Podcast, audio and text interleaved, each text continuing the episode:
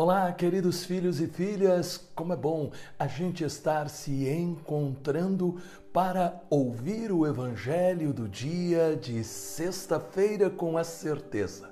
Será alimento, será remédio, será força para a nossa vida e hoje de um modo muito especial, porque Jesus promete que a nossa tristeza se transformará em alegria.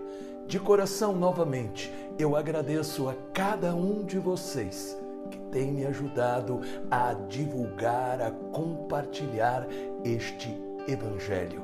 Deus abençoe por esta generosidade a cada um de vocês. Peçamos o Espírito Santo. Pai de amor, cobre-nos com a luz do Espírito Santo para que a palavra que vamos agora meditar se torne palavra de vida em nossa vida. Em nome do Pai, do Filho e do Espírito Santo. Amém. Evangelho de Nosso Senhor Jesus Cristo, segundo São João. Disse Jesus aos seus discípulos: Em verdade, em verdade vos digo, chorareis e lamentar-vos-eis, enquanto o mundo se alegrará. Estareis tristes, mas a vossa tristeza converter-se-á em alegria. A mulher, quando está para ser mãe, sente angústia, porque chegou a sua hora. Mas depois que deu à luz um filho, já não se lembra do sofrimento pela alegria de ter dado um homem ao mundo. Também vós, agora, estáis tristes, mas eu hei de ver-vos de novo, e o vosso coração se alegrará, e ninguém vos poderá tirar a vossa alegria. Nesse dia, não me fareis nenhuma pergunta palavra da salvação. Glória a vós, Senhor. Acabamos de ouvir uma palavra que, no primeiro momento, causa espanto, impacto em nós. Jesus disse: Estareis tristes, mas a vossa tristeza se converterá em alegria. Hoje, Jesus está continuando o tema do evangelho de ontem, mas completando com um exemplo de gravidez. Durante o parto, a mãe sente dores, angústia, sofre, mas quando vê a criança, ela se alegra. Não podemos fugir ou ignorar a possibilidade de de surgir algum sofrimento, fracasso ou aflição em nossa vida. Quando Jesus fala de alegria, se trata de algo diferente das alegrias passageiras do dia a dia. Uma festa, a formatura, reunião familiar, um churrasco, uma prática de esporte fazem parte da nossa vida, são necessárias, mas passam.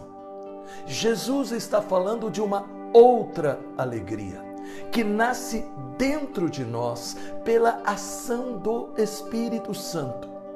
Uma comunhão tão profunda com Jesus que nos dá esta força do Espírito para não permitir que as dores da vida abalem a nossa confiança em Deus. As alegrias de hoje podem se transformar nas tristezas de amanhã. Esta é uma possibilidade no horizonte da vida de todos. E aí então surge a pergunta: o que fazer? Qual é a reação do cristão? O que fazer diante da doença pessoal ou de um ente querido? Nas dificuldades com as pessoas, nas questões financeiras ou na morte. podemos em um primeiro momento sentir a dor destas ou outras situações negativas. Somos humanos, somos feitos de carne. A dor vem também sobre nós. Porém, nós temos que realmente descobrir que existe algo que nos diferencia. Existe algo que em nós é capaz de nos dar a reação.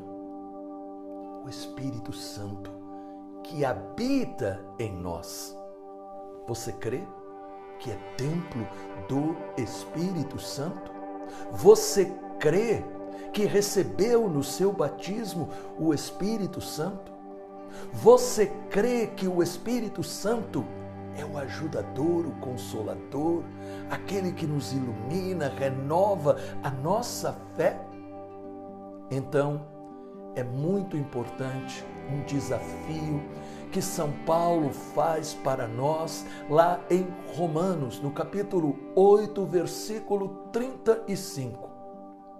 Quem nos separará do amor de Cristo? A tribulação, a angústia, a perseguição, a fome, a nudez, o perigo, a espada? E ele responde no versículo 37: Mas em todas estas coisas somos mais do que vencedores, pela virtude daquele que nos amou. Isto significa: não permita jamais que nada em você não permita que jamais nenhuma pessoa ou circunstância tire esta segurança. Os problemas nós sempre teremos, mas podemos enfrentá-los. O importante é lembrar o exemplo da mulher dando a luz. Ela chora, ela grita, mas passa e ela, com a criança nos braços, sorri. Não deixe o momento da dor ou lágrimas fazer você imaginar que não vai passar. Porque passa. E sabe por quê? Porque você tem valor. Deus ama você. Jesus foi enviado por causa de você. Se neste momento a sua dor parecer insuportável. Se você neste momento está se sentindo no fundo do poço, quem sabe foi traído, decepcionado, recebeu uma notícia ruim, perdeu um ente querido, está passando por dificuldades muito sérias. Eu estendo as minhas mãos sobre você e eu peço ao Pai Vem com a força do Espírito Santo curar e libertar estes teus filhos e filhas, dando-lhes a alegria do Espírito, para que possam realmente vencer as tristezas e desafios da vida. Amém. Creia, algo muito grande neste momento está acontecendo em sua vida.